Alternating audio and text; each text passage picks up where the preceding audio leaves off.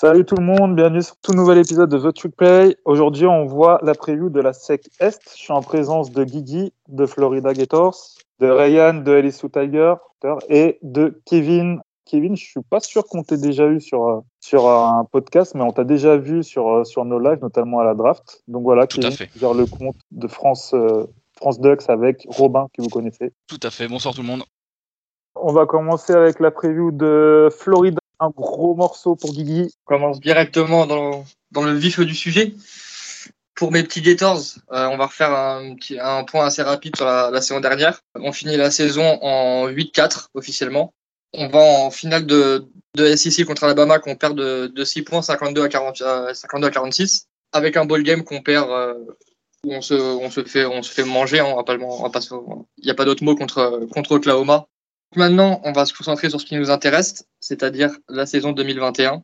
Beaucoup de départs, euh, surtout du côté, euh, du côté de l'attaque, où on perd notamment euh, nos titulaires quarterback et receveurs et end, avec euh, Trask, Pitts en end, Kadarius Tony et Trevon Grimes en receveur. Donc c'était vraiment euh, nos, nos gros playmakers parce que le jeu à la course n'était pas forcément notre grosse arme euh, à l'année dernière.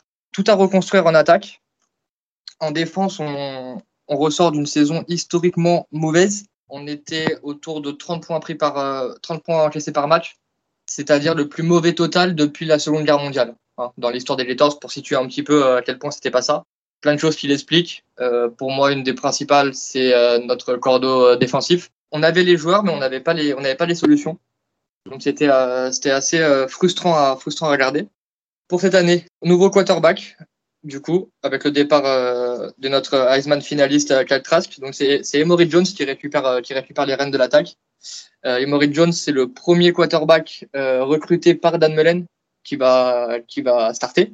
Donc Emory Jones, c'est un, vrai quarterback dual threat, comme Dan Mullen les aime, avec les Tim Thibault, les les Dak Prescott en, universitaire.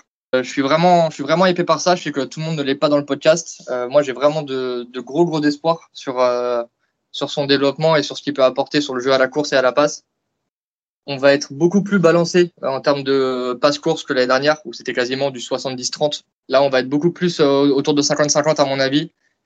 Beaucoup plus de, read option, beaucoup plus de, run pass option, beaucoup plus de, de course QB, tout simplement. Pour remplacer euh, Pitts, euh, bon, déjà, on va être honnête, tu remplaces pas un mec comme Pitts. Tu, tu, juste, tu fais, tu fais sans lui. On va avoir euh, un tight end expérimenté qui est euh, Kemory Gamble, qui avait euh, pris euh, pas mal de reps quand euh, Pitts s'était blessé l'année dernière face à Georgia. Et sur les postes de receveur, ça va être très jeune. Ça va être Jacob Copeland et Xavier Anderson, le petit frère de CJ Anderson. On a un gros corps de running back, donc qui peut profiter justement de ce changement de style. On a vraiment quatre voire cinq running backs qui ont, le niveau pour, pour, pour prendre des reps. Donc ça va être intéressant de voir comment tout ça va se, tout ça va se goupiller, avec notamment les deux anciens 5 étoiles euh, transferts, euh, Demarcus Bowman qui nous vient de Clemson et Lorenzo Lingard de Miami. Ça va vraiment être intéressant. Ça va être, si vous avez vu jouer Florida l'année dernière, ça n'aura absolument rien à voir offensivement. Ça va retourner un peu sur les schémas de jeu de l'ère euh, Team Thibault. Euh, donc euh, pour ceux qui ont connu cette époque-là, c'est le ce qu'ils appelaient à l'époque le, le fun and gun. J'ai une petite question pour toi. Euh, je vais peut-être te faire ta transition euh, pour la O-line. Mais l'année dernière, quand même, vous avez eu beaucoup de mal à produire sur le jeu au sol. Est-ce que tu penses que là, avec Emery Jones, votre corps de, running back, est-ce que votre O-line va réussir à, ouvrir des brèches cette année? On va avoir un corps de line qui a pas, pas tant bougé que ça par rapport à l'année dernière. C'est ce que j'avais déjà dit sur d'autres sur d'autres previews. Moi, c'est quelque chose que où je mets beaucoup d'importance, le fait d'avoir une O-line euh, qui prend de l'expérience ensemble en fait, parce que euh, Kevin qui est coach, euh, il pourra vous en parler. Que les cinq mecs de la O-line aient, beaucoup de reps ensemble, c'est très important pour euh, leurs habitudes, euh, tout ce qui est communication, c'est très important. Donc, je pense que ça va encore progresser là-dessus. On a des, des jeunes O-line aussi qui, vont peut-être pousser un peu pour du temps de jeu. Le fait de représenter une menace vraiment à la course et à la passe, ça va permettre d'équilibrer un peu et ça va permettre aussi que les défenses adverses soient moins, euh, moins sûres de ce qui va se passer en fait. Parce qu'avec Trace l'année dernière et notre jeu à la course n'était pas effectif, bah, personne ne respectait no- no- notre jeu à la course et a raison. Ensuite, sur la défense, donc comme j'ai dit, euh, Todd Grantham, notre coordinateur, est, toujours là. par contre, on a eu, on a eu du mouvement sur les postes de coach, sur les DB. On a perdu du coup tous nos safety quasiment. On a perdu Brad Stewart, on a perdu Donovan Steiner, on a perdu aussi Marco Wilson. Mais du coup, ça va être, ça va être très jeune. Il y a un nom qui est un true freshman, qui je pense du coup va possiblement starter à l'opposé de Kyrie Lam. Jason Marshall, honnêtement, c'était un, il était border 5 étoiles euh, selon sur certains sites, 5 étoiles sur d'autres. Donc j'ai vraiment, j'ai vraiment hâte de voir euh, ce que ça va donner euh, pour lui. Je suis vraiment très hypé. maintenant sur le sur les postes de linebacker, ça risque de pas bouger. Ça va être ça va être Miller et Miller et Diabaté. On a une D-line qui va être très solide. On a eu notamment deux transferts de Penn State avec Antonio Shelton et de Auburn avec Daquan Newkirk. Donc ça va, c'est des, ah, des grades de transfert, donc ça va ramener de l'expérience, ça va ramener, euh, ça ramener du leadership. Pour moi, sur le personnel pur, on a de quoi faire, on a des bons joueurs, on a des, on a des vrais joueurs de foot. Maintenant, j'espère juste que contrairement à l'année dernière, ça va réussir à cliquer. Euh, on va arrêter de voir des mecs totalement perdus sur le terrain, à regarder à droite à gauche. Euh, tu, tu, prends quoi T'as quelle zone? Euh, Ça regarde le coach, boum, le, ah, le snap il part. Que ça, on l'a vu un nombre incalculable de fois et c'était vraiment fatigant historiquement, tous les schémas défensifs de, de Todd Grantham sont assez complexes. Ça faisait six mois, huit mois qu'il le bossait. C'est pas possible de voir ça, en fait. C'était vraiment ça. Donc maintenant, pour le calendrier, euh, nos deux premiers matchs, euh, c'est deux matchs hors conf, mais ça reste en Floride. Donc on va recevoir Florida Atlantique. On, va à South Florida. Et euh, troisième semaine, le choc face à Alabama. Je suis peut-être très optimiste, mais j'y crois parce qu'Alabama ont perdu aussi pas mal de gars. Ils ont aussi pas mal de gars qui sont qui n'ont pas eu tant, tant de reps que ça. Je, pense notamment à, à, Bryce, Young. Ils sont un peu dans notre situation euh, offensivement. Ils ont perdu beaucoup de monde. Ils ont un quarterback euh, jeune et euh, qui n'a jamais été titulaire. Soit on va profiter de leur, de leur manque d'ajustement, soit ils vont profiter des nôtres. Derrière, on a Tennessee, Kentucky, Vanderbilt. Le match contre LSU à LSU, où j'espère qu'il va y en avoir deux, trois qui vont avoir un peu, le, un peu la haine de comment c'est passé l'année dernière et euh, d'aller se venger un peu du côté de, euh, du côté de Death Valley, ça ferait plaisir un peu à tout le monde. Match contre Georgia derrière, donc on a notre bye week entre les deux matchs. Match contre Georgia à Jacksonville. Derrière South Carolina, petit, euh, petit cupcake comme on les appelle avec la, réception de Samford. Missouri et le retour de la traditionnelle rivalité face à Florida State qu'on n'avait pas eu l'année dernière à cause du Covid et des, calendriers euh, full conférence. Donc ça, ça va faire plaisir aussi de les, de les retrouver. Donc on les, on les a à la maison. J'espère, euh, si, si j'arrive à me débrouiller, j'espère vous, vous, faire le débrief directement de là-bas. C'est le but pour cette saison. Je vais essayer d'aller voir ce match. Et, voilà, donc euh, moi je pense vraiment que sur les 12 matchs qu'on a, on peut, on peut en gagner. Il faut qu'on en gagne au moins 10 ou 11 il faut pas qu'on fasse comme l'année dernière en fait à, perdre les, deux matchs qu'il faut pas. Hein. Donc euh, euh, Bama ça va être un tournant, LSU ça va être un tournant et Georgia ça va être un tournant. C'est très bateau comme réflexion, mais c'est tout le temps ça. Donc ça va être le à mon avis, ça va aussi jouer à qui, arrive le plus frais sur ces matchs-là. pour LSU et Georgia, c'est en mi-fin de saison.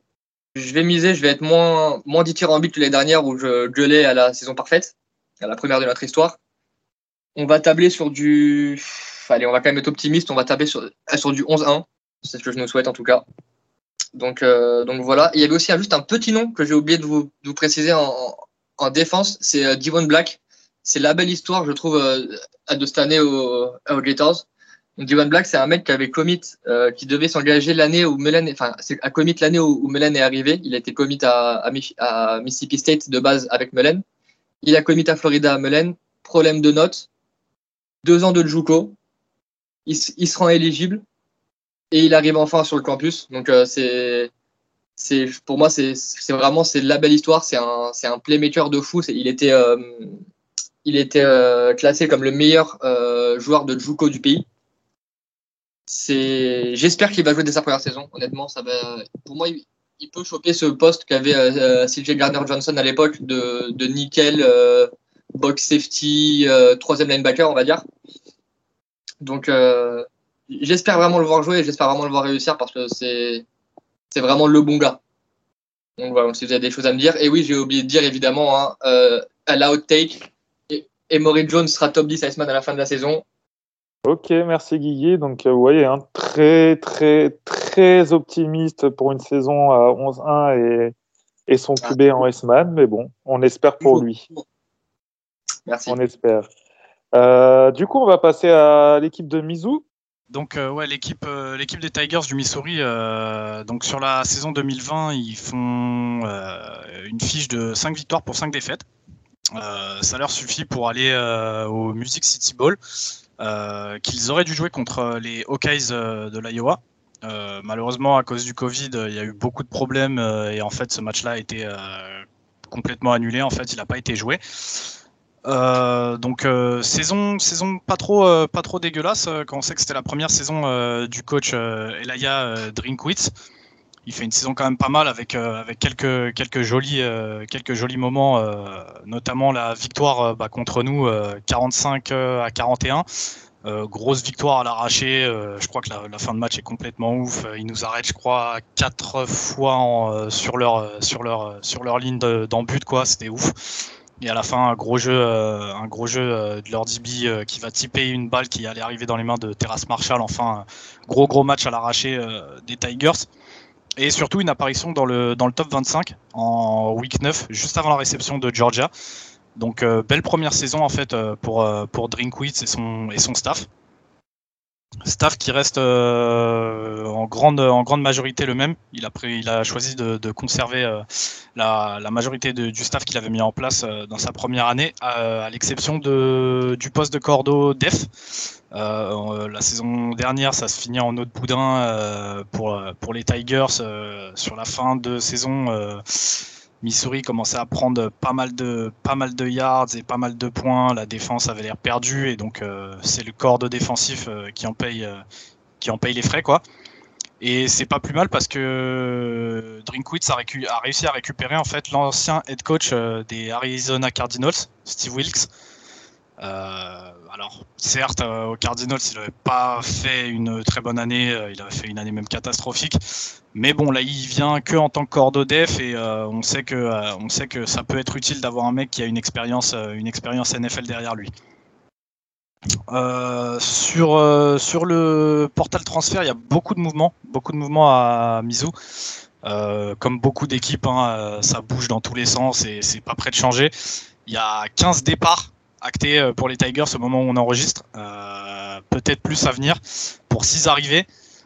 Euh, alors certes, il y a beaucoup de joueurs qui partent, mais au final, on voit que euh, en fait, euh, Drinkwitz perd surtout de la de la quantité, mais gagne en qualité parce que les six arrivées, euh, c'est vraiment des, des des moves qui peuvent être importants pour la suite de, du programme, des mecs qui peuvent être tout de suite dans la rotation et qui peuvent tout de suite apporter là où les 15 départs pas forcément. Euh, on commence par deux DB en fait qui arrivent euh, donc euh, à Mizu en provenance de Tulsa, Ali Green et Caleb Evans. C'est deux DB grand format. Il y en a un qui fait 1m90 et l'autre 1m88. ils rejoignent les Tigers avec donc pas mal d'expérience dans leur bagage parce qu'à eux deux ils combinent quand même 53 matchs joués avec Tulsa. Donc clairement là, on les fait venir pour renforcer immédiatement la défense de Mizu et je pense qu'ils vont avoir déjà pas mal de temps de jeu dès la saison prochaine. Euh, ensuite, on a une arrivée d'un linebacker qui vient, je pense, pour, euh, pour pallier au départ de, Nick Bolton, qui est parti cette année à la draft euh, chez les Chiefs de Kansas City. Donc le linebacker, c'est Blaze Aldredge, un linebacker senior qui faisait les beaux jours de Rice, avec notamment deux sélections dans la First All-American Team dans la conférence CUSA. Euh, il a réussi notamment 200 plaquages, 29 pour perte et 6 sacs en 28 matchs avec les, avec les Owls de Rice. Donc euh, pareil, c'est un mec euh, comme pour les deux DB qui va arriver être tout de suite en fait dans la rotation des linebackers. Tu le prends pour qu'il soit effectif directement. Et enfin, Mizu réussit à bien renforcer son attaque avec l'arrivée de deux O-line et d'un wide receiver. ils enregistrent aussi l'arrivée du mammouth d'Oklahoma, le garde Ijen Doma Ogar. C'est un freshman 4 étoiles. Le mec, c'est une montagne, c'est un monstre physique. Il fait 1m90 pour 150 kg. Euh, le mec peut apporter en fait directement de la puissance et de la violence sur l'intérieur de la ligne, euh, mais directement quoi. Même, même dès son année freshman, euh, c'est fort possible qu'on le voit, qu'on le voit venir donner un coup de main. Et enfin, l'arrivée qui est peut-être la plus intéressante, c'est l'arrivée du wide receiver Mookie Cooper, qui risque bien de prendre la place de slot. Il vient, si je dis pas de bêtises, d'Ohio State. Et en fait, il arrive en tant que receveur freshman. et quand il sort du lycée, c'était le 16e du pays à son poste il est hyper explosif et je pense qu'il va être sur les terrains assez rapidement. Alors peut-être pas dès la week one parce que euh, actuellement il est blessé, il s'est fait une petite blessure en, pré-saison, mais euh, on peut le voir très très rapidement et je pense qu'il va faire un bien fou à l'attaque euh, à l'attaque de Mizo.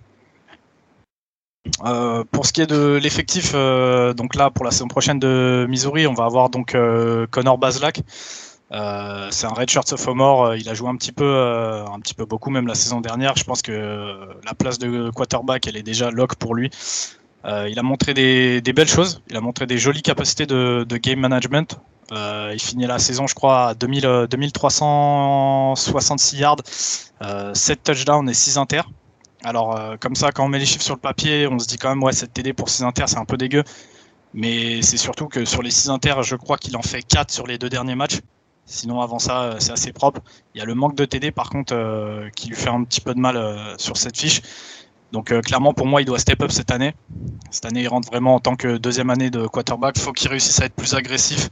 Faut qu'il gagne plus de yards. Faut qu'il aille marquer plus de touchdowns. C'était prometteur en 2020. Maintenant, tu dois confirmer ça sur l'année 2021. Maintenant, il ne sera pas tout seul. Pour l'aider, bah, comme j'ai dit, il y a déjà Mookie Cooper qui va venir lui donner un vrai coup de main, mais il y a aussi le retour de 4, 4 lines sur 5 qui étaient titulaires l'année dernière, et euh, notamment donc euh, Michael Maietti, euh, qui est le centre, c'est un centre senior.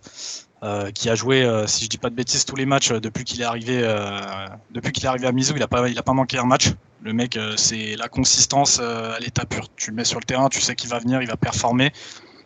Il a aidé Larry Rountree sur toute la saison dernière. Larry Rountree fait une très bonne saison euh, et, je pense que l'aide de Michael Maetia y a été pour beaucoup.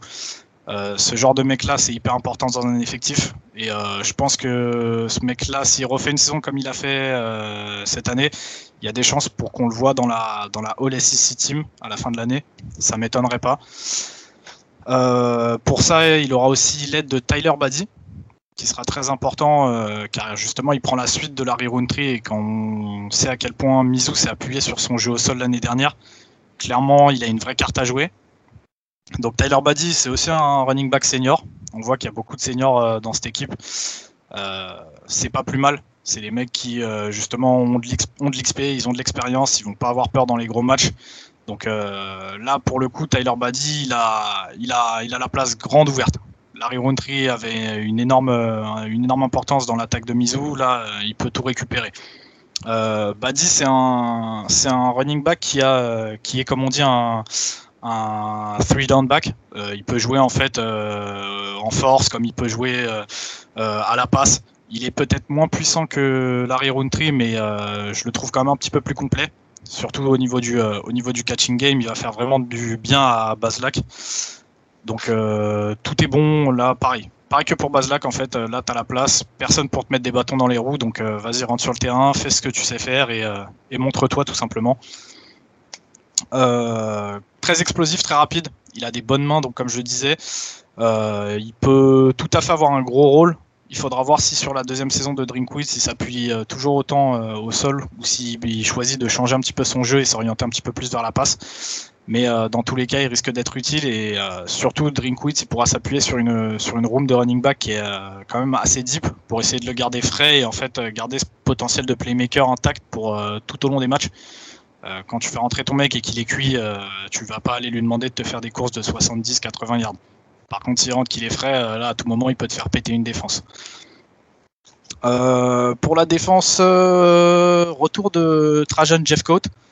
Euh, c'est peut-être celui qui a le plus surnagé sur la D-line euh, des Tigers euh, l'année dernière, qui avait beaucoup de mal à mettre la pression sur, sur les quarterbacks adverses. Pas pour lui, il finit l'année, donc Trajan Jeffcoat, c'est un D-end junior. C'est clairement la menace numéro 1. Il finit l'année dernière à, si je dis pas de bêtises, 23 plaquages, 6 sacs et un forcé de fumble en 8 matchs. 8 matchs si je dis pas de bêtises. Donc euh, très clairement, c'est lui la menace numéro un euh, sur la D-line et il va falloir que, pareil, ils se mettent au diapason pour emmener en fait le reste de, de l'escouade avec lui. S'il arrive à créer de la pression, ça va libérer en fait des, des lanes pour les autres D-line qui vont aussi pouvoir aller se faire plaisir. Donc euh, tout va partir de lui. Euh, la D-line, justement, j'en parlais, elle fait pas une bonne saison l'année dernière, mais euh, elle récupère en fait euh, pas mal de mecs blessés, pas mal de seniors qui s'étaient blessés au fil de l'année. Donc euh, pour moi, c'est peut-être euh, l'escouade qui a le plus de, potentiel et de talent en fait dans cette équipe de, de Mizu. Peut-être pas de talent parce que l'escouade de receveurs est très talentueuse, mais en fait, pas mal d'inexpérience et euh, pareil, ça, sera à eux de prouver, mais il y a du talent dans la dans la room de, de wide receiver. Mais par contre, sur la D-line, on l'a en fait, on a le talent et on a l'expérience. C'est-à-dire que les O-line adverses vont non seulement devoir garder Trajan Jeffcoat, mais il y a aussi euh, le duo d'intérieur, donc euh, Whiteside et euh, Akayal Byers, qui sont vraiment euh, des beaux bébés et il va falloir les tenir. Comme je, disais, si Jeffcoat réussit à faire du bon travail, ça risque de libérer des lanes pour ces mecs-là et ces mecs-là, si tu les laisses, ça peut faire très mal à ton running ou à ton QB. Donc euh, si cette escouade elle arrive à jouer à son niveau et à pas se blesser, elle sera d'une aide euh, clairement folle pour les Tigers et tout va partir de la D-line. Par contre, euh, là où j'ai une petite interrogation, ça va être sur les DB et plus précisément sur les safety. Au-delà du fait qu'il y ait deux cornerbacks qui étaient anciennement deux étoiles en sortant de high school, qui arrivent en fait via le transfert portal et puissent directement prétendre à des places de titulaires, ça en dit déjà long sur, euh, sur toute ta room de DB. Mais le problème, c'est vraiment les safety, parce que justement, les safety, il n'y a personne qui est arrivé via, les transferts. Et actuellement, dans l'effectif, on voit personne qui puisse prendre la relève de, euh, Bledsoe et de Tyree Gillespie. C'est deux joueurs qui étaient là l'année dernière, et la défense, justement, elle se prenait quand même euh, parfois des gros big plays, malgré que ces deux mecs-là soient là. Et ces deux mecs-là, ils sont partis en pro. Et comme je vous le dis, on voit personne actuellement dans l'effectif qui puisse en fait tout de suite prendre la relève. Donc ça risque d'être compliqué et tout va passer par là. C'est-à-dire que même si la D-line réussit à, à, mettre la pression et si les backers réussissent à, à, fermer le jeu au sol, si derrière tu te prends euh, des big plays à la passe parce que ton, ton secondary ne tient pas, ça va vite devenir compliqué, euh, voire même très compliqué pour, euh, pour les Tigers. Pour ce qui est de pour ce qui est de leur place aux Tigers à la fin de l'année, je les vois bien finir troisième. Pour moi, c'est troisième de SEC Est. Hein, je parle pas de toute la SEC, vraiment juste de la SEC Est. Pour moi, c'est envisageable parce que euh, ils ont un calendrier qui est plutôt facile à aborder. Euh, on va le voir un petit peu plus tard, euh, mais franchement, je pense qu'avec l'effectif qu'ils ont là, avec ce qu'ils vont avoir en face dans la dans SEC Est, je pense vraiment que qu'une troisième place c'est largement envisageable. Donc pour ce qui est du calendrier de, Missouri, on a donc euh, en week 1, ils vont affronter euh, Central Michigan à la maison. Ensuite, ils se déplacent à Kentucky. Ensuite, ils reçoivent euh, Missouri State. Ils se déplacent à Boston College. Ils reçoivent Tennessee. Ils reçoivent North Texas. Ils reçoivent Texas A&M. Ils ont leur bye week. Ensuite, ils se déplacent à Vanderbilt. Ils se déplacent à Georgia. Ils reçoivent South Carolina. Ils reçoivent Florida et ils reçoivent Arkansas. Euh, franchement, moi, quand je vois leur calendrier, je me dis que euh, ils peuvent franchement faire un 7-5, 7 victoires, 5 défaites et être donc euh, éligible à un bowl en fin d'année. C'est dans leur corde. Je pense que le talent, il est là sur le terrain. Maintenant, euh, il y a quelques interrogations, mais je pense que 7-5 avec ce calendrier-là, c'est faisable. Ils peuvent même aller jusqu'à 9 victoires, 3 défaites dans le meilleur des scénarios. comme moi, j'aime à le dire, Mizou, ils aiment bien jouer les troubles faites et aller accrocher des victoires là où ils devraient pas. Donc euh, chez des gros, ils aiment vraiment être être euh, cette espèce de clou dans le pied des gros. Euh, nous, ça nous arrive, ça nous est arrivé, c'est arrivé à Florida, c'est arrivé à Georgia. Misou, faut pas les prendre de haut, même quand on le dirait pas, ils sont capables de venir accrocher une victoire. Et le calendrier est plutôt facile cette année pour Misou. Donc euh, si Mizu fait du Mizu, euh, ils peuvent réussir à upset 1, voire euh, deux gros et profiter de la dynamique derrière, il n'y a rien qui est impossible. Donc 9-3, c'est possible, mais vraiment, pour moi, c'est dans le meilleur des cas, 9-3. Ok, merci Ryan. Du coup, bah, tu nous as fait un peu une petite, euh, transition pour, euh, pour Kentucky, donc c'est moi qui m'en occupe. Alors Kentucky sortent d'un bilan de 4-6 en sec avec une victoire en bowl. Euh, toujours sur les ordres de Mark Stoops pour sa neuvième année chez les Whitecaps. Ils accueillent un nouveau coordinateur offensif qui est Liam Cohen, qui était assistant de, de Sean McVeigh aux Rams. Donc voilà, tu parlais tout à l'heure d'un peu de, de, de cette. Euh, de, de, de, ces gens, de ces coachs qui ont été en NFL, c'est toujours intéressant de les avoir dans, dans, dans son équipe. Donc en attaque, euh, bah, après le transfert du quarterback double, double, menace Terry Wilson à New Mexico, le poste il se retrouve euh, bah, donc vacant. Ça sera le transfert de Penn State Will Levis, donc ça a été annoncé hier, qui sera le qui sera les titulaires. Il a gagné sa bataille face au bon bon quarterback Joey Gatewood qui est parti euh, sur le portail des transferts, lui, suite à cette décision. Et euh, Bo Allen, le sophomore, sera donc, euh, bah, encore une fois, backup. Je pense qu'on peut attendre de, de, de, de Levis, c'est vraiment cette capacité à utiliser ses jambes, un peu comme euh, Terry Wilson, mais surtout avec un, meilleur bras, vraiment un largement meilleur bras. Je pense qu'il va, peut transformer un peu cette équipe, enfin cette attaque, euh, du moins de, Kentucky. Alors, il disposera d'un groupe de receveurs assez solide avec le super senior Josh Ali, le très grand Tyden Keaton Upshaw qui sera vraiment à suivre cette année et le transfert intéressant de Nebraska qui est très explosif, Wondell Robinson. Euh, malgré la perte de London Young et Dre Jackson, euh, Kentucky est vraiment connu pour sortir de très bons joueurs de ligne, hein, que ce soit en attaque ou en défense d'ailleurs. Et pour cette O-line, pardon, la star sera l'offensive tackle Darian Kinnard, qui est annoncé comme euh, un top 3, 4, allez, au moins un top 5, on va dire, de la prochaine draft à ce poste-là. Il sera accompagné du guard Formner, lui aussi, qui sera très sûrement drafté euh, à la prochaine draft. Donc au poste de running back, ce sera Chris Rodriguez qui sera le titulaire. Il disposera d'une rotation vraiment talentueuse avec euh, notamment bah, Cav, Cav, Cavossier Smoke. Ah, désolé pour la prononciation, c'est pas ouf. Mais les running back Smoke. Ouais, Cav... mais c'est dur à dire, hein. Cavossier. Si ça se prononce comme ça. Donc voilà, pour le poste de running back. Euh, bah, malgré trois grosses contre-performances pardon, contre Bama, Ole Miss et Florida, qui étaient bah, les grosses attaques hein, de la saison dernière en sec, Kentucky disposait quand même d'une bonne défense. Mais il va falloir faire avec la perte de Jermaine Davis, Boogie Watson, Kelvin Joseph et Brandy Nichols. Donc ça fait quand même beaucoup pour cette défense. Euh, Jack West Jones, le linebacker transfert d'Olmis, eh ben, il va revenir euh, renforcer cette escouade de linebacker en famille de Jermaine Davis. Donc qui est très très bon. Hein. C'était notre meilleur plaqueur à, à si je me trompe pas, la saison dernière. C'était vraiment. Euh, J'étais très déçu de le perdre, mais bon, voilà.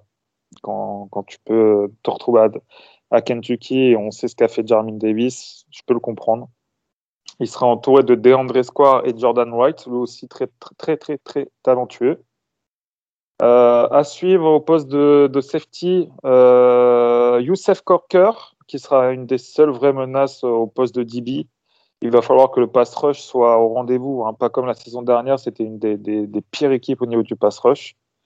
Euh, Josh Pascal et, et Mark, euh, McQuan McCall auront ce rôle de pass rusher. Donc je vais reprendre le calendrier de UK. Alors ça va commencer avec ULM. Après on a Mizu. Donc comme tu as dit, euh, je pense que ce sera vraiment un, match euh, très important pour ces deux équipes. Parce que Kentucky, s'ils gagnent Mizu, ils peuvent se sortir avec un 3-0 avant d'enchaîner avec un South Carolina, Florida, LSU, euh, Georgia, Mississippi State, Tennessee. Donc autant vous dire qu'il vraiment faut qu'ils sortent à 3-0 avant de se taper cette, euh, cette grosse tournée là sur les grosses équipes de sec. Derrière Mississippi State, ils vont euh, ils reçoivent euh, Tennessee, ils vont à Vanderbilt, ils reçoivent New Mexico euh, State et ils finissent à, à Louisville, pardon. Donc, on a vraiment un début et un fin de calendrier très faisable pour UK, mais un, un milieu de calendrier dévastateur. Donc, au mieux, je pense qu'ils peuvent s'en sortir avec 6-7 victoires, peut-être 8 avec un peu de chance. Mais je pense que ouais, l'enchaînement de South Carolina à Tennessee est vraiment, vraiment un peu trop dur. Donc, ils vont peut-être s'en sortir avec une ou deux victoires. Donc, voilà, ça ferait euh, allez, grand maximum 8 victoires pour, euh, pour cette équipe euh, de Kentucky. Donc, euh, voilà pour Kentucky. On va passer à la prochaine équipe qui n'est d'autre que, que, que, que, que Georgia. Et vous inquiétez pas, c'est pas Guigui qui le fait. Donc ça va bien se passer. On a eu un peu de sens là-dessus. On n'a pas, on pas donné Georgia à Guigui parce qu'il fallait un peu de. Pour moi, donc les Bulldogs domiciliés à Athens, euh, qui ont fait une, saison 2020 qui était, euh, qui était relativement bonne. Hein. Ils finissent à 8-2, 7-2 en conf. Donc euh, calendrier Covid, hein, vous êtes tous au courant maintenant, donc presque, enfin que du match SEC. leurs seules défaites sont contre, bah, contre Bama, comme tout le monde, j'ai envie de dire, hein. Et contre Florida, du coup. Ah. bonheur de voilà, donc du coup c'est bon, t'as fait ton quota de, as fait ton quota d'intervention. On est bon. Euh, dernier match de la saison régulière, SEC a été annulé, c'était contre Vanderbilt, donc à cause du Covid. Euh, avant d'être euh, d'être envoyé au Pitch Bowl à Atlanta, où ils ont joué les, Cincinnati Bearcats et ils ont gagné 24 à 21. pour ce qui est du coaching, coach principaux, donc on a toujours Kirby Smart en head coach, ça ça change pas du tout. Et ils ont gardé Todd Monken et Dan Lanning en coordinateur offensif et défensif. Donc ça, il n'y a vraiment pas de changement. Euh, la stabilité de coach change un peu avec la stabilité, enfin le manque de stabilité peut-être au niveau de l'équipe. Ils retournent pas tant de joueurs que ça. C'est ça aussi le problème de certains gros programmes qui ont pas mal de joueurs draftés.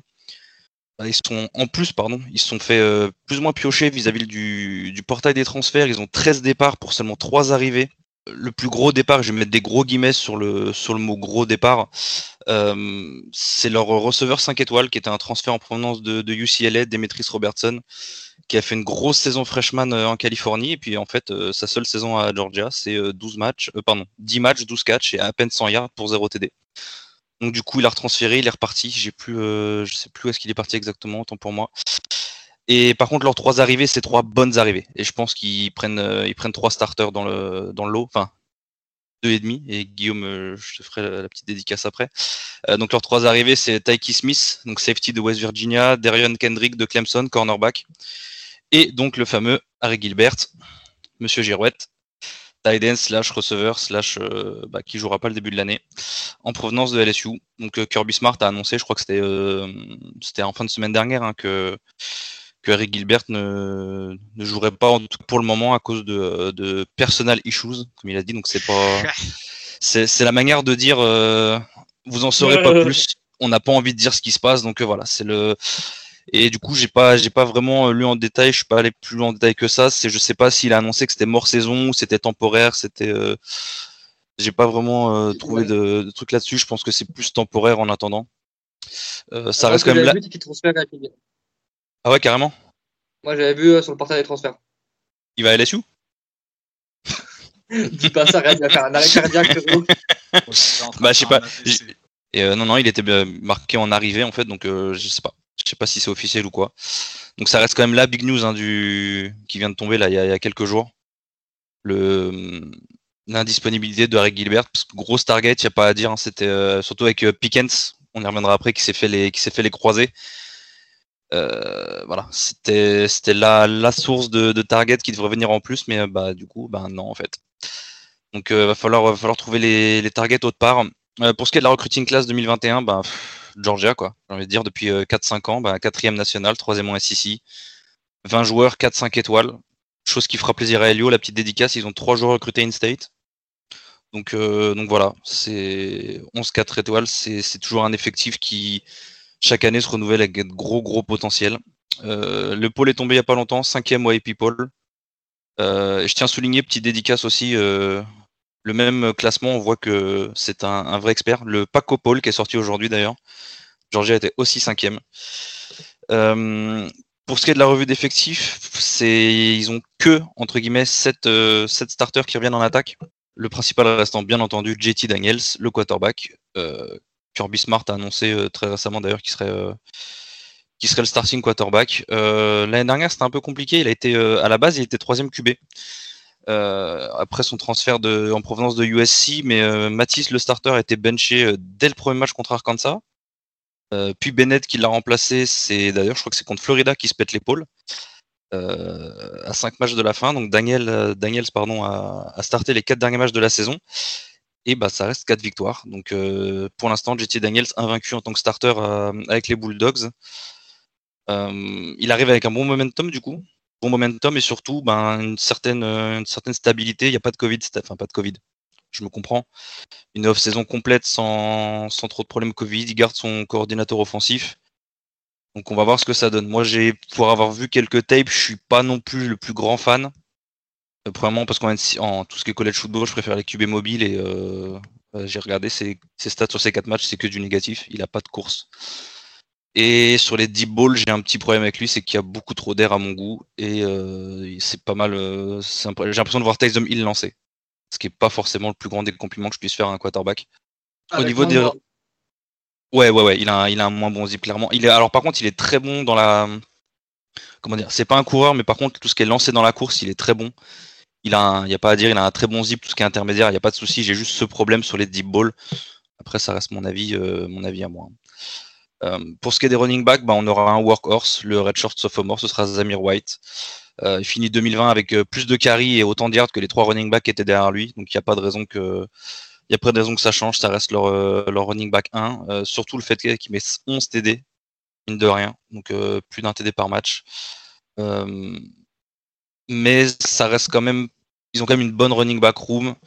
Donc même s'il y a un problème avec, avec White, ils ont quand même du, du monde derrière avec James Cook, même s'il a, il a alterné quelques blessures aussi, et Kenny McIntosh entre autres du coup. on parlait de, de Pickens et de, Harry Gilbert tout à l'heure pour les receveurs. Euh, donc comme je disais, ça va faire beaucoup de targets à devoir, euh, à devoir redistribuer. Donc euh, Karis Jackson, qui était le leading receiver 2020 avec un yard de plus que Pickens, est toujours là par contre.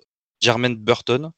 ils ont toujours leur petit speedster, Ariane Smith, et le tight end Darnell Washington, qui, alors au début, quand j'ai vu le gabarit, j'ai cru que c'était un tackle. Voilà, 6-7, 270. Non, non, il est, il est et il est bon en plus. Il finit avec 166 yards dans seulement 7 catchs l'année dernière. Donc euh, je crois qu'il a 23 yards par catch de moyenne.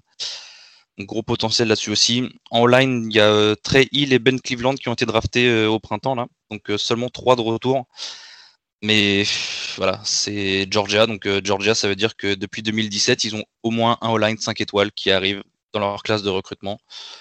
Donc ils ont énormément de potentiel, énormément de talent. Donc y a pas, je me fais pas de soucis au niveau de la all-line il reste quand même trois starters de l'année dernière qui sont là pour l'expérience et après ils ont le potentiel pour plug in aux endroits où ils ont besoin quoi. Et le, joueur star de cette, euh, je parlais des 5 étoiles justement, euh, un de ces 5 étoiles qui est arrivé il y a quelques années, c'est Jamari euh, Salier, qui sera le leader de cette, de O-line. Pour la défense, le front, le front ça reste solide, il n'y a pas à dire. Toujours une bonne D-line, Georgia, c'est voilà, dans l'ADN de, de, cette, équipe.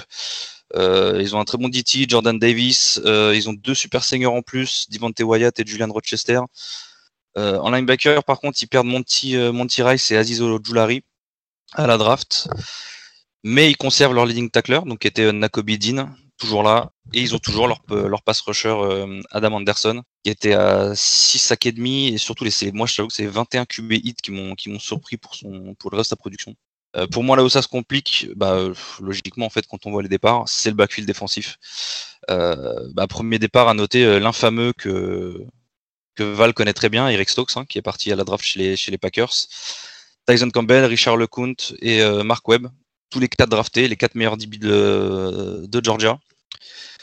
Donc, bah, gros déficit d'expérience à ce niveau-là mais encore une fois, pas de talent. Voilà. Ils ont euh, Lewis Sign, qui est leur, euh, leur deuxième leading tackler. Euh, il avait 52 plaquages l'année dernière. Kelly Ringo, qui était, soit dit en passant, le corner numéro 1 de la, de la recruiting class 2020.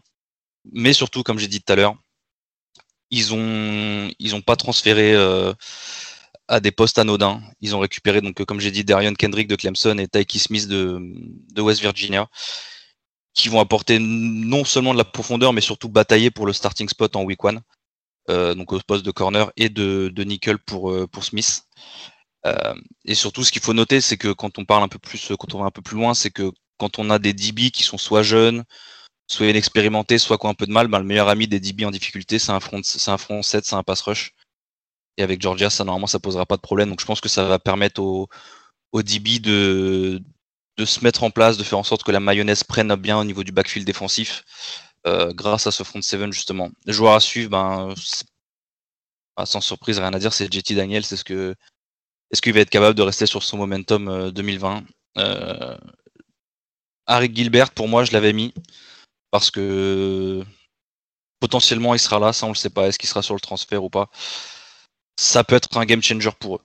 Et là, je vais faire très mal aux oreilles à Guigui. Guigui, je te promets, bouge-toi les oreilles. Pour moi, ça peut être un Kyle Pitt pour cette offense. C'est, ça peut être ça. Je dis... Garde tes insultes, s'il te plaît. J'ai dit, non, j'ai dit que ça peut être au niveau du, au niveau de l'impact qu'il a sur l'attaque. J'ai pas dit que c'était un Kyle Pitt, calme-toi. Mais voilà, pour moi, ça peut être ce type de, ça peut être ce type de pièce pour l'attaque de Georgia. Et faiblesse, euh, je mettrais en bas, logiquement les DB quoi. Est-ce que quand on perd ses quatre meilleurs joueurs, bah, on est obligé de se demander si les, si quatre vont réussir à prendre, les rênes après? Question que tout le monde se pose, en vrai, bah, est-ce que Georgia va enfin mettre à profit ses, ses recruting classes monstrueuses en fait? Parce que je suis allé chercher et depuis que Kirby Smart il est là, ils ont quand même recruté 26 5 étoiles. Donc sur sa sixième année, là, il est Kirby Smart. Je... Et euh, comme Guigui aime à le redire, bah, Georgia est toujours à zéro titre. Quoi. Ils n'ont pas de titre de SEC depuis 2017 la, fameuse année où ils vont jusqu'en finale contre, contre Bama en, overtime. Et pourtant, bah, là, on a le Epipo, le pré-saison qui est sorti. C'est la quatrième année qu'ils sont dans le top 5 consécutivement, mais euh, au final, ça gagne pas. Quoi. Donc, est-ce que, est que la sixième année sera la bonne pour Kirby Smart? J'espère pour eux, en tout cas. Euh, pour cette année, euh. Georgia, ça reste quand même un contender, il n'y a rien à dire dans la SEC, surtout dans la, East où euh, bah faut pas se voiler la face, le titre il va jouer entre Georgia et Florida en week euh, je ne sais plus combien, je crois que c'est le 30 octobre si je dis pas de bêtises. Là où moi je pensais que Florida avait l'edge tout à l'heure quand on parlait, Florida et Georgia sortent de bye week. Donc les deux équipes vont avoir une week off pour se préparer pour ce match-là. Donc euh, quelle que soit l'équipe que vous regardez, ce, sera le match à suivre.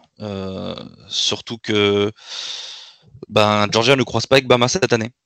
Donc euh, ils ont un calendrier qui est pour moi très très facile, mis à part la fameuse week 1, où ils vont se taper les numéros 3, Clemson.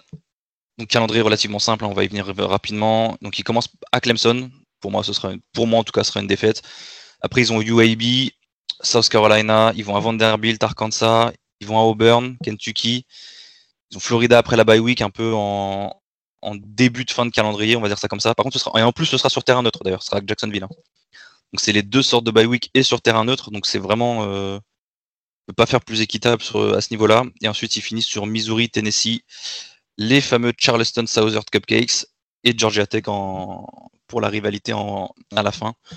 Moi je les vois à 10-2. Très honnêtement je les vois à 10-2. Je les vois pas gagner à Clemson en, week 1. Et, euh, et, je vois Florida garder son momentum contre eux, surtout sur terrain neutre. Et bah après pour la pour la finale de conf, ça va dépendre de. Ils auront pas le, match-up direct contre Florida, donc il faudra qu'ils prient pour que pour que Florida ait, tapé une défaite un peu un peu inattendue quelque part d'autre quoi.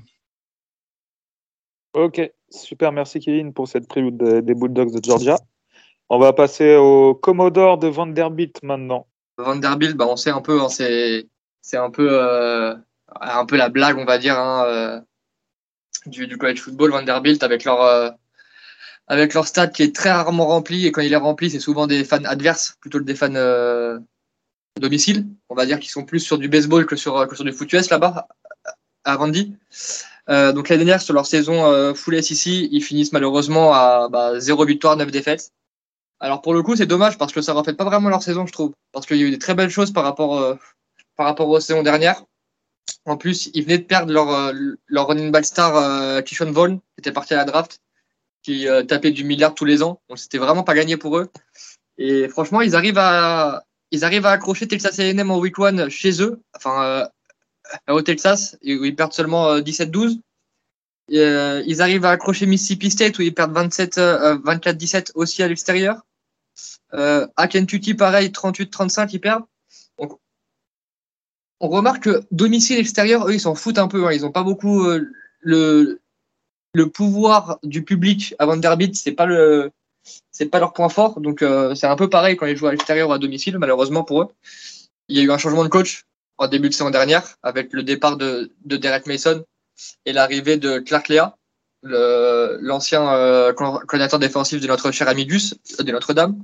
Nouveau nouveau coordinateur, enfin nouveau nouveau head coach, donc euh, ça implique souvent bah, pas mal de départs. Euh, parce que du coup, euh, des, entre les joueurs qui suivent le head coach, les joueurs qui ont été recrutés par le head coach, les joueurs qui sont commit avec l'ancien head coach, bah ça, ça implique un, ça implique un turnover, donc c'est souvent des années un peu compliquées.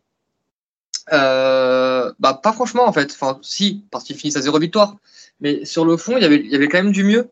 Et, et ils ont la chance de récupérer énormément de monde. Et énormément de production, surtout. Donc, euh, à commencer par Ken Seals, leur, euh, leur quarterback dont j'ai parlé, qui fait une saison correcte, qui finit quasiment à 2 milliards.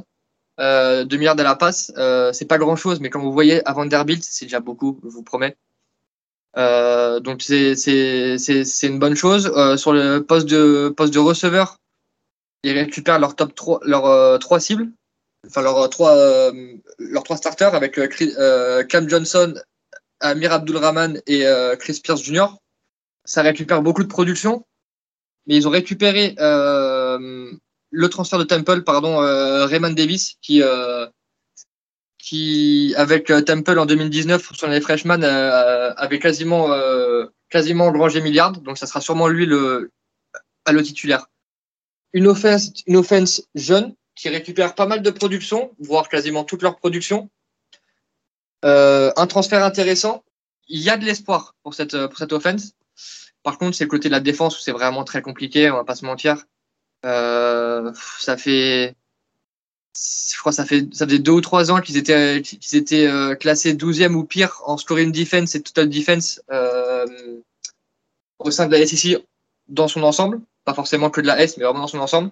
Ils récupèrent leurs deux safety, Dashon Jenkins et Brandon Harris, euh, ainsi que leur euh, leur espèce d'hybride linebacker safety euh, Anthony Orgy.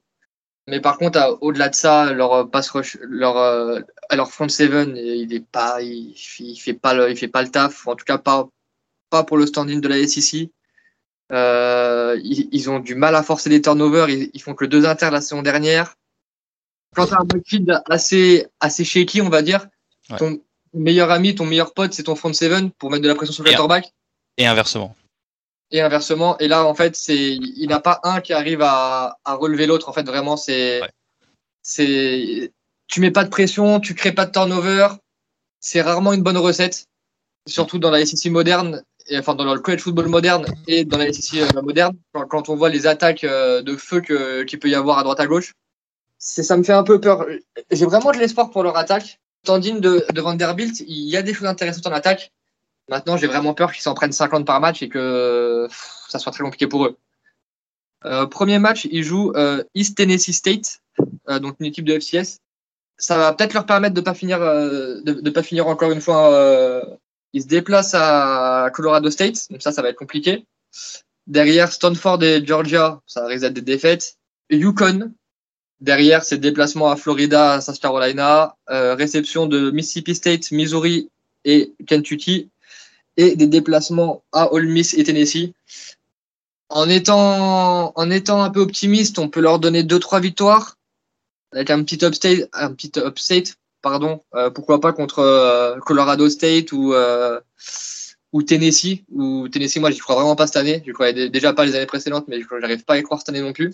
Et c'est vraiment dommage parce que j'espère vraiment que avec ce nouvel coach, ça va insuffler une nouvelle énergie, ça va recruter un petit peu mieux, ça va réussir à, ré- à récupérer, euh, pourquoi pas. euh, on a déjà vu ça dans des petites équipes de de SEC où des euh, anciennes, on va dire, stars lycéennes un peu déchues des grosses équipes essaient de se refaire une jeunesse là-bas. Je fais, enfin, c'est méchant comment je vais dire, mais honnêtement, ça me fait de la peine de les voir galérer année après année. Euh, même Arkansas, on a vu l'année dernière qu'il y, a eu, il y avait un, un petit renouveau, il y avait des belles choses euh, qui peuvent se continuer sur cette année. On a, on a déjà fait la preview. Et j'aimerais bien un peu que, que Vanderbilt suive un peu cette, euh, à cette voie-là. Euh, J'aurais juste deux petites questions très rapides pour toi, Guigui. Euh, premièrement, avec les arrivées annoncées donc de Texas et Oklahoma sur la sur la SEC, est-ce que tu penses qu'il y aurait une une sorte de compensation avec deux équipes qui partiraient de la de la conférence, dont Vanderbilt qui a clairement du mal en ce moment sur la dans la dans la conférence? Et deuxièmement, plus dans le jeu, est-ce que tu penses que niveau offense, ils ont de quoi conserver le ballon? Pour faire en sorte que la défense soit moins sur le terrain et éviter, comme tu disais, de prendre 50 pions par match Est-ce que tu penses qu'ils ont vraiment cette capacité-là au niveau de l'attaque pour soulager la défense? Alors, pour répondre à ta première question, euh, je ne pense pas, parce que, à mon avis, euh, euh, déjà, eux ne voudront pas, dans le sens où ça leur rapporte quand même pas mal d'oseille. Ouais. En, en baseball, comme je l'ai dit, c'est une vraie powerhouse. Ouais, ouais, clairement. Ça, même si évidemment le baseball rapporte beaucoup moins d'argent à l'université que le foot. Je pense que c'est quand même important pour, pour la SEC de garder ça. Donc je ne pense pas que ça partirait. Et ça, ça parlait plus d'un réalignement avec notamment, c'était qui? C'était Alabama et je sais plus qui qui partait à l'Est pour laisser deux places à l'Ouest pour, pour les deux nouveaux. Pour équilibrer les deux, ok d'accord. C'est ça. Et euh, pour répondre à ta deuxième question, si je dis pas de bêtises, Ken Seals, il finit à, je crois, 12 TD, 10 inter l'année dernière. J'ai pas la stat sous les yeux exactement, mais je crois que c'est ça. Donc, il fait pas tellement d'erreurs, il perd pas souvent le bal. enfin, une inter par match, c'est pas énorme, en vrai. Quand tu t'appelles Vanderbilt et que tu joues les, les, les, équipes contre qui tu joues, c'est pas énorme. S'ils arrivent, comme tu dis, effectivement, à conserver la balle, à pas faire trop de turnover, à, à développer un jeu aux courses avec leur petit, euh, avec leur petit euh, transfert de, à de Temple, effectivement, ça peut, comme tu dis, euh, laisser du temps à la défense déjà de souffler. Parce que si tu prends du 3 and out pendant, pendant 15 semaines, bah, à, la fin de la, à la fin de saison, as, ta défense déjà qu'elle n'est pas bien talentueuse de base. Euh, en plus d'être un peu limitée, elle est sur les genoux, donc voire blessée. C'est aussi, même si leur head coach a une vocation défensive, et ça, pour le coup, qui peut leur faire du bien, s'il y a bien un truc que Notre-Dame sait faire, c'est bouffer le chrono. Notre-Dame Ouais, Notre-Dame. ah oui, oui, autant pour moi. Notre-Dame. Donc Notre-Dame, ils savent bouffer le chrono, ils savent, euh, ils savent être intelligents là-dessus. Donc je pense que même si c'est un coordinateur défensif de base, il a quand même deux trois bases offensives à mon avis s'il est coach. Oui, oui. Donc euh, ça peut ça peut jouer aussi en leur faveur et euh, et comme je disais, ouais, fallait vraiment passer à autre chose après Derek Mason, ça ça fonctionnait plus sous lui. Donc je pense que ça ça va être un des points un des points importants pour cette, pour cette attaque, c'est vraiment limiter le nombre de turnovers et euh, capitaliser au maximum sur des longs drives. Merci Guigui. Donc on va passer à l'université du Tennessee. Euh, bah, je passe un gros bonjour à Vols France euh, sur, sur Twitter. Donc il m'a donné quelques, quelques petites infos. Donc Tennessee, saison très très compliquée la, dernière. Ils finissent en 3 victoires pour 7 défaites. Nouveau head coach, Josh Appel qui nous vient de UCF. Donc d'un point de vue schéma de jeu, il m'a dit euh, France que comme quoi Appel gardera quasiment le même système, système que là-bas. Euh, Guarantano parti à Washington, Schrute à Colorado. Le survivant c'est Harrison Bailey, mais le transfert de Michigan, Joe Milton, est parti pour être le quarterback numéro 1. Donc euh, après euh, sur le poste de QB, on a aussi le transfert très surprenant, enfin pour moi en tout cas, de Hendon Hooker, qui nous vient de Virginia Tech, qui apportera au jeu au sol, grâce à sa grosse, grosse double menace. Hein, c'est un très gros physique, euh, Hendon Hooker. Au poste de running back, deux gros départs, encore une fois. Hein, c'est un peu, euh, c'est, comme je crois, comme il l'a mis sur Twitter, c'est, c'est Tennessee euh, Transfer Balls, un truc comme ça. Donc c'est, c'est vraiment l'équipe qui a peut-être le plus de transferts, à mon avis, sur la off-season. Transfert Portal University. Ouais, voilà. Au poste de running du coup, de gros départ avec euh, après celui de Chandler parti pour UNC et Eric Gray à Oklahoma. Ça sera la superstar de Juco, Tyon Evans, le titulaire, avec Jabari Small dans la rotation. Donc c'est plutôt intéressant de ce côté-là du ballon. Au poste de receveur, Veli Jones et Jalen Hayat seront les principales attractions avec Cedric Tillman. Donc c'est un petit peu moins talentueux de ce qu'on a pu voir les dernières saisons mais ça reste des joueurs euh, assez solides de college football. Sur la ligne offensive, après le départ de Trey Smith pour la NFL et la perte de deux euh, et la perte pardon sur le portail des, transferts de deux athlètes, Ken Mays sera l'attraction à suivre sur euh, sur cette saison. Lui qui est listé comme un top guard, mais pour moi c'est peut-être le le le, le meilleur guard pour la prochaine draft. Euh, Darnell Wright sera lui aussi l'autre jour à suivre pour cette row-line, lui qui est très très bon. Nouveau coordinateur défensif pour les Vols avec la venue de l'ancien des Natty Lions. beaucoup de transferts, encore une fois, hein, dans, dans, pour Tennessee dans le mauvais sens, avec la perte d'Henri Toto qui est parti à, à Bama. Euh, de Cavari Scroach et DeAndre Johnson. Donc voilà, les trois linebackers titulaires, ils sont partis. C'est Joan Mitchell qui sera, qui est transfert de Texas, qui ramènera un peu de talent dans ce front seven, avec le defensive tackle Matthew Butler Jr. qui sera à suivre. Et on a un backfield avec de l'expérience, mais vraiment pas hyper talentueux. Hein. c'est vraiment pas ouf. Euh, on a le duo de le duo Jalen McAuliffe et Trevon Flowers qui sont les joueurs à regarder. Mais à part ça, c'est un petit peu compliqué sur le, sur le backfield de, Tennessee. Donc au niveau du calendrier, euh, ça va être encore une fois très compliqué. À mon avis, comme dirait Guigui, euh, moi j'y crois pas trop. Euh, ils vont, ils reçoivent pardon euh, BGSU, ils, reçoivent Pete, ils reçoivent TNTC. Alors je sais pas, c'est, je sais pas quelle équipe c'est. Et voilà, c'est des matchs un peu que cake, donc ils ont, la chance de recevoir sur leurs trois premiers matchs, donc ça peut leur faire quand même trois victoires, mais à voir avec Pittsburgh quand même, qui est une bonne équipe, donc ça, ils peuvent passer en 2-1. Après, encore bah, l'enchaînement sec hein, qu'on connaît, tous. Florida, Mizzou, South Carolina, Ole Miss, Alabama, UK, UGA. Donc autant vous dire que normalement ils s'en sortent avec zéro victoire. Peut-être Missouri, peut-être South Carolina, voilà, il va y avoir un ou deux matchs accrochés. Euh, et ils finissent sur USA et Vanderbilt. Donc euh, c'est très dur de, je trouve, de leur donner un, bilan euh, bah, favorable quand on voit l'enchaînement Florida, Missouri, South Carolina, Mississippi, Alabama, UK, UGA. Euh, ça peut en sortir voilà avec deux allez maximum vraiment grand maximum cinq victoires je pense que ça tournerait bah, peut-être encore hein, une fois à trois victoires comme la saison dernière donc malheureusement pour Tennessee euh, ce sera pas encore maintenant qu'ils vont retrouver leur niveau légendaire qu'ils ont pu avoir va falloir être patient il y a un nouveau euh, coach de nouveaux coordinateurs il va falloir que qui, qui, bah, qui puissent recruter leurs joueurs qui, qui, veulent. Donc ça va prendre encore peut-être 2-3 ans avant de retrouver un, un, gros Tennessee. Donc voilà pour Tennessee. Si vous n'avez pas de questions, on va passer au dernier, à la dernière équipe qui est South Carolina. Les Gamecocks euh, qui nous font donc une saison euh, 2020 avec un bilan de 2 victoires pour 8 défaites, hein, pas de ball. Euh, le moment fort de la saison, c'est euh, très certainement leur victoire 20 euh, à 30 en week 4 contre Auburn, qui euh, à ce moment-là était classé 15e.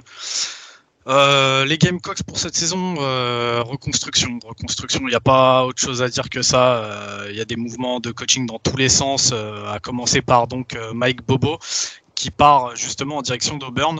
Euh, il avait assuré l'intérim en fait euh, sur la saison 2020 suite au début de saison catastrophique de euh, Will Muschamp. C'était horrible, c'était une année hyper compliquée. Bah, de toute façon, de 8, vous voyez, il n'y a pas de, il a pas de secret. Donc du coup, Mike Bobo part.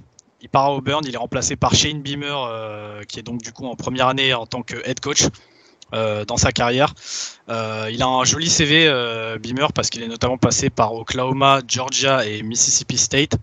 Euh, à chaque fois, il est passé dans ces équipes-là en période de reconstruction et on voit que euh, ces équipes-là, bon, bon, ils ont connu des, hauts et des bas, mais derrière, ils ont quand même réussi à bien repartir.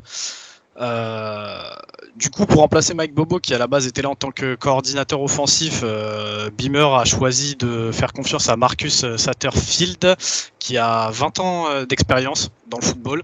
Euh, C'était le petit protégé de Matt Rule, donc euh, le head coach des Carolina Panthers, euh, qui l'avait donc dans son staff depuis trois ans, deux ans à Baylor et une année aux Panthers. Satterfield, il a notamment pété quelques records en tant que coordonné offensif à Temple entre 2013 et 2015 grâce à, sa spread offense. Donc ça annonce quand même du bon pour South Carolina. Pour ce qui est du corps de def, on avait Travaris Robinson qui est donc parti aux Hurricanes. Euh, il est remplacé donc par Clayton White qui débarque de Western Kentucky. Euh, pareil, il a été cordeau défensif euh, ces deux dernières années là-bas. Et la défense de Western Kentucky, elle s'est quand même classée dans le top 30 des meilleures défenses du pays, donc 25e et 28e sur ces deux dernières années. Donc c'est vraiment pas mal quand on sait le vivier de talent qu'il y a à Western Kentucky. Sinon, juste pour info, Clayton White joue une 4-2-5, ce qui se voit quand même plutôt pas mal ces dernières années. Euh, sur le transfert portal, il y a eu beaucoup de mouvements. Forcément, euh, qui dit reconstruction et départ de coach dit euh, mouvement. Donc, du coup, il y a eu pas mal de départs, mais Beamer, il a quand même réussi à bien limiter la casse en récupérant quelques très bons joueurs.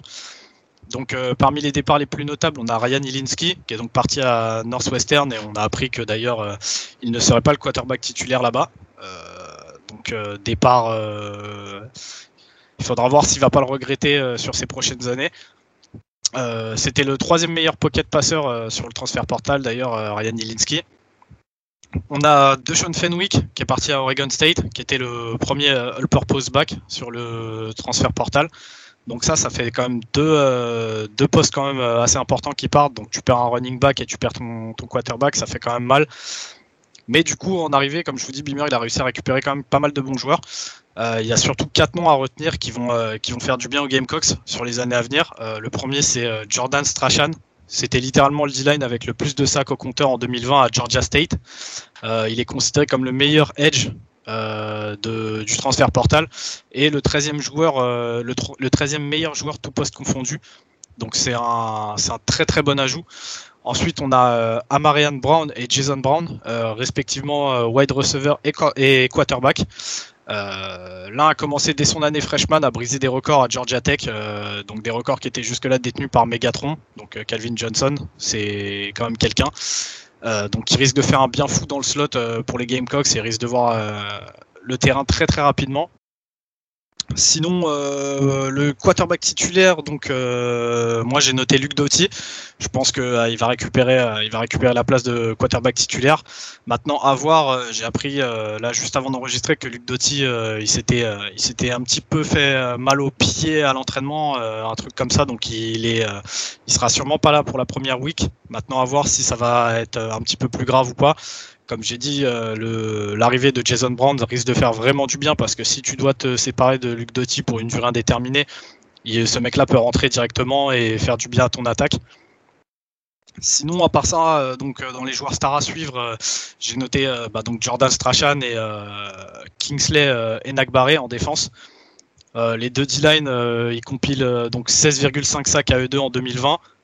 Bonjour, comme dirait Guillaume c'est, euh, je pense que ça peut faire du bien quand tu es dans une période de reconstruction d'avoir deux, euh, deux edge rushers qui sont capables euh, de faire mal aux, offenses adverses, surtout en SEC. Et pour ce qui est de l'attaque, j'ai noté Kevin Harris, donc le running back qui sort quand même d'une saison donc très compliquée, hein, comme je vous ai dit, de 8. de victoires, 8 défaites, il sort quand même d'une saison à milliards.